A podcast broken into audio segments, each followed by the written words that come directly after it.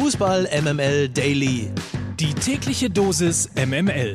Mit Mike Necker.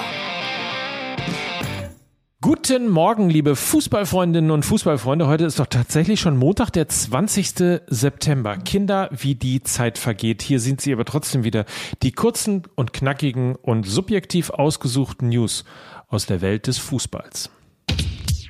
Der FC Bayern steht wieder da, wo er nach eigenem Selbstverständnis hingehört, an der Tabellenspitze der Liga. Möglich wurde das, weil der VfL Wolfsburg gestern seine ersten beiden Punkte liegen ließ im Spiel gegen Eintracht Frankfurt oder wie es besser hieß natürlich die Rückkehr von Oliver Glasner. Hieß es nach 90 Minuten 1 zu 1 auf beiden Seiten traf ein Holländer. Sam Lammers erzielte die Führung für Eintracht Frankfurt in Durchgang 1 und wer sonst Wout Weghorst markierte in der 70. Minute den Ausgleich. Übrigens, wir haben uns ja schon so oft als Fans von Jörg Schmatke geoutet. Am Wochenende erschien ein sehr schönes Porträt von Thomas Hürner in der Süddeutschen Zeitung. Fängt so an, grummelt viel, spöttelt über die Branche und überwirft sich am Ende mit dem Trainer. Das ist das Bild des Managers Jörg Schmatke. So geht's los. Das ist die Geschichte. Und wer Lust hat, sie zu lesen, ich packe euch den Link in die Show Notes. Bis in die späten Abendstunden bekam ich Promi-Selfies von Lukas Vogelsang. Der feine Herr war nämlich gestern im Stadion bei Borussia Dortmund gegen Union Berlin. Dabei sah er unter anderem nicht nur Köln-Coach Steffen Baumgart, sondern auch ein Fußballspektakel. 4 zu 2 gewann der BVB mit dem gewohnten Bild. Vorne spektakuläre Tore, hinten mein lieber Herr Gesangsverein. Im 67. Pflichtspiel für den BVB erzielte Erling Haaland die Treffer 67 und 68. Insgesamt traf er in der Bundesliga zum 47. Mal im 48. Spiel. Alles Rekord, versteht sich. Im ersten Spiel am Sonntag gewann übrigens Bayer Leverkusen beim VfB Stuttgart mit 3 zu 1. Aber wo Haaland und Rekorde, weil wir gerade drüber sprachen, Cristiano Ronaldo traf gestern in seinem zweiten Premier League Spiel seit seiner Rückkehr zu Manchester United bereits zum dritten Mal.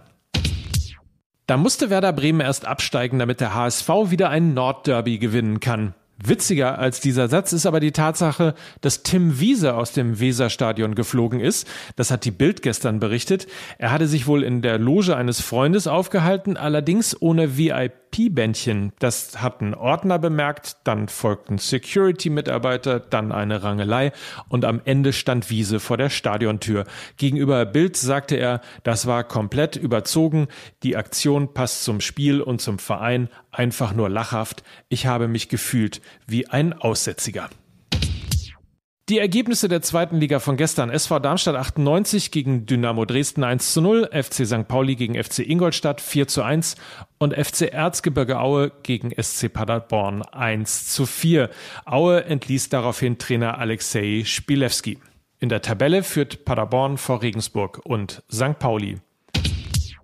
Und übrigens, beste Fansongs oder Fangesänge vom Wochenende live erlebt, also ich live erlebt, beim FC St. Pauli gegen Ingolstadt. Die Nummer eins der Stadt sind wir, sangen die Fans vom FC Ingolstadt. Äh, ich habe mal geguckt, was es noch so an Fußball in Ingolstadt gibt. Der FC Gerolfing beispielsweise spielt in der Kreisliga. Dafür vermeldeten sie gerade den Ex-Bundesliga-Profi Christian Tresch als Neuzugang.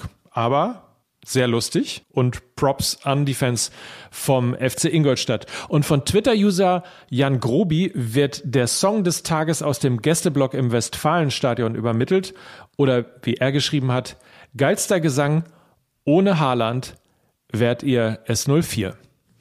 In diesem Sinne, das war's schon für Montag. Morgen gibt's den neuen Podcast und vor allen Dingen natürlich eine neue Folge Fußball MML. Bis dahin habt einen feinen Tag und tschüss, sagt Mike Nöcker für Fußball MML.